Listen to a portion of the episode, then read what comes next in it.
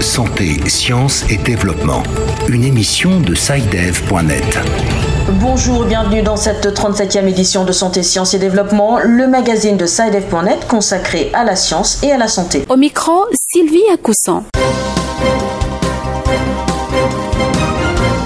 Cette semaine. Plusieurs pays imposent le port obligatoire du masque pour circonscrire l'épidémie de coronavirus.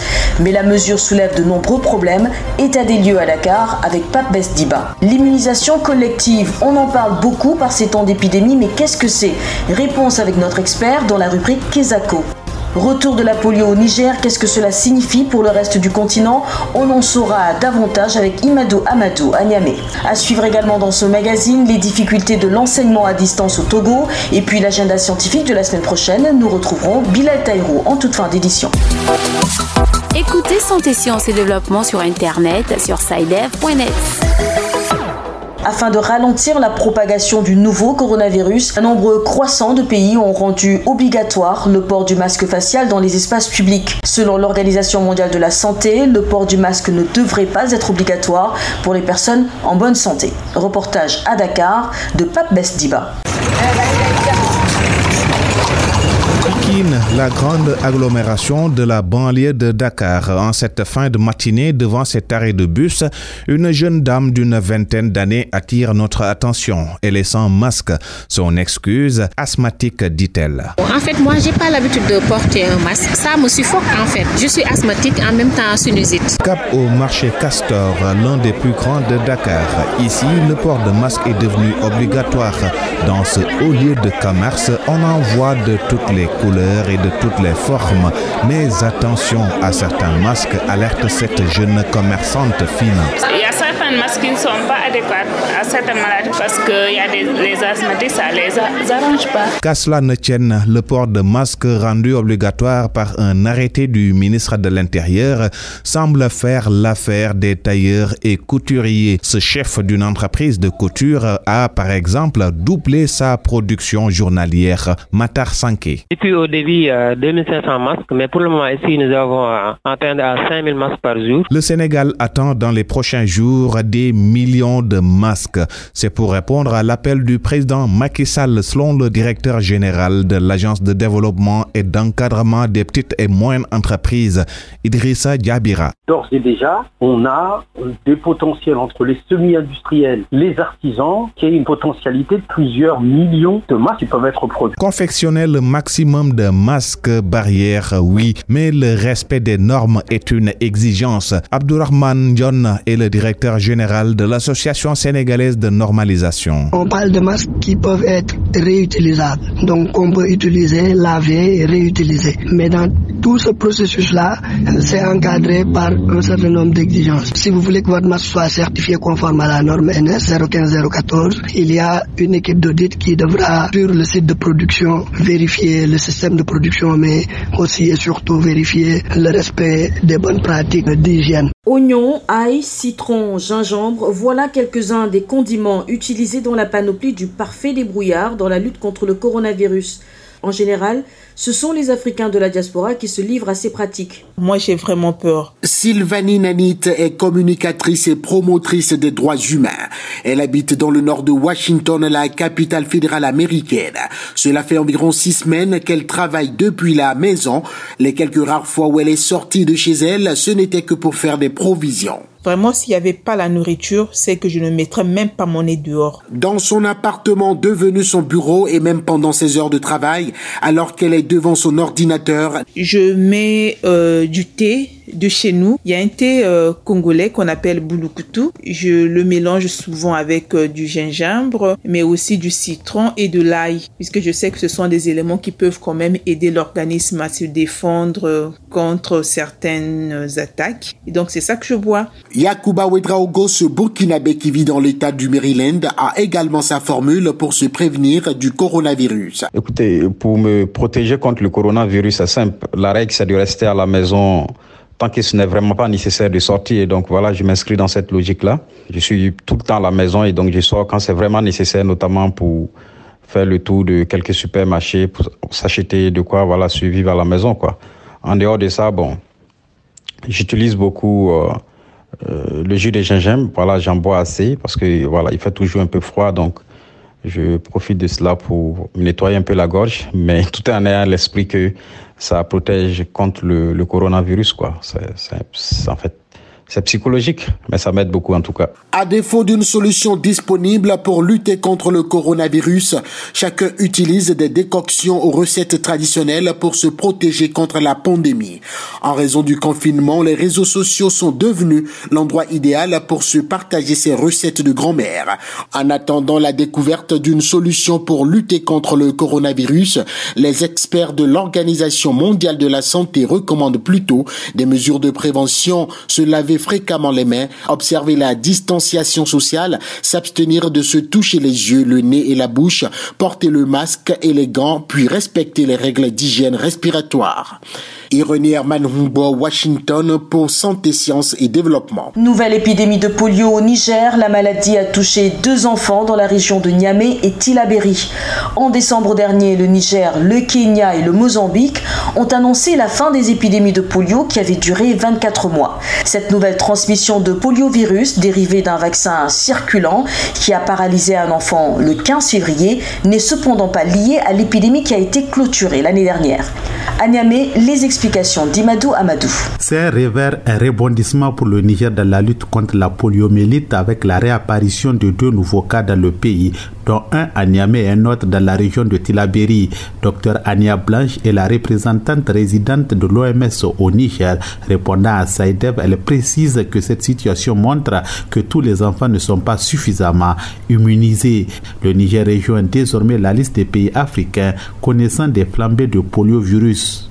Dr Ania Blanche. L'apparition de cas de poliovirus dérivés de vaccins dans le district de Niamey 4 nous montre que les enfants de cette zone ne sont pas suffisamment immunisés et des efforts doivent être fournis pour vacciner tous les enfants cibles en utilisant toutes les opportunités, à savoir la vaccination de routine chez les enfants de moins d'un an et les campagnes de vaccination de masse chez les enfants de moins de 5 ans. Le dernier cas de poliomyélite sauvage au Niger remonte à 2012 et les autorités sanitaires s'activent d'ailleurs à franchir la phase de certification par le biais de la Commission régionale africaine de certification. Cette épidémie coïncide avec la pandémie du Covid-19 et les mesures de confinement. Les activités de vaccination de masse ont été reportées jusqu'à nouvel ordre. L'OMS préconise néanmoins quelques mesures à court terme. Rappelons qu'aucun cas de poliovirus sauvage n'a été détecté en Afrique depuis 2016. Au Togo et comme partout ailleurs, le coronavirus a mis les études en vacances, mais chacun nourrit l'espoir qu'elles vont reprendre bientôt. Alors en attendant, pour ne pas perdre la main, les élèves et étudiants poursuivent les cours à la maison, chacun avec des outils didactiques choisis en fonction de son contexte. À l'université de Lomé, les solutions proposées aux étudiants ne semblent pas être toujours adaptées. Reportage à Lomé d'Antoine Afanou. Déjà très présents sur les réseaux sociaux avant la crise, les étudiants de l'université de Lomé réadaptent le contenu de leurs échanges sur Internet. Nous essayons de mettre à profit euh, cet temps pour garder le cap. Nous essayons de mener des débats dans nos groupes WhatsApp avec des différents thèmes, mais qui cadrent toujours avec... Euh, parce que si on fait une rupture, ça serait difficile à la reprise. En appui à ces initiatives personnelles, l'université mettra à partir du 4 mai prochain des cours téléchargeables à la disposition des apprenants via une plateforme numérique, comme l'explique Emmanuel Achonuglo, directeur du Centre d'informatique et de calcul de l'université de Lomé. Les enseignants créent leur compte et mettent à disposition les contenus des enseignements. Il y aura des créneaux pour animer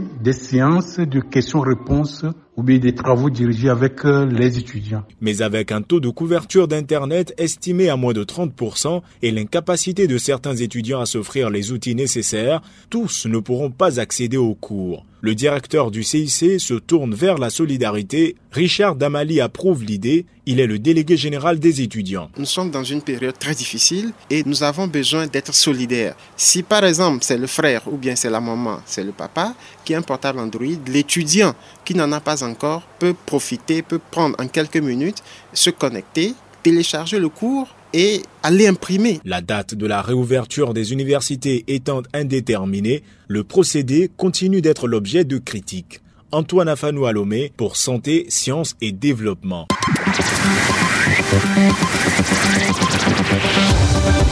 Kesako, qu'est-ce que c'est? Vos questions à la rédaction, les réponses de nos experts. Notre question cette semaine nous vient de Yaoundé au Cameroun. Bonjour, je suis Josiane, j'appelle depuis Yaoundé au Cameroun. Je voudrais savoir, pour lutter contre la pandémie de coronavirus, certains pays misent sur l'immunité collective. Est-ce que vous pouvez nous expliquer qu'est-ce que c'est et quelle est son efficacité? Et puis, y a-t-il des risques à adopter ce principe? En effet, en pleine crise sanitaire liée à la pandémie de coronavirus, certains pays tels que l'Angleterre ont opté pour l'immunité collective pour tenter de contenir la maladie avant de se raviser. Pour en parler, notre correspondante à Yaoundé, Béatrice Cazé, est avec nous. Bonjour Béatrice. Bonjour Sylvie, bonjour à tous. Alors, on entend beaucoup parler d'immunité collective pour lutter contre le nouveau coronavirus. En effet, Sylvie, pour mieux comprendre ce principe d'immunité collective, j'ai contacté Aloïs Parfait Voum. Il est épidémiologiste.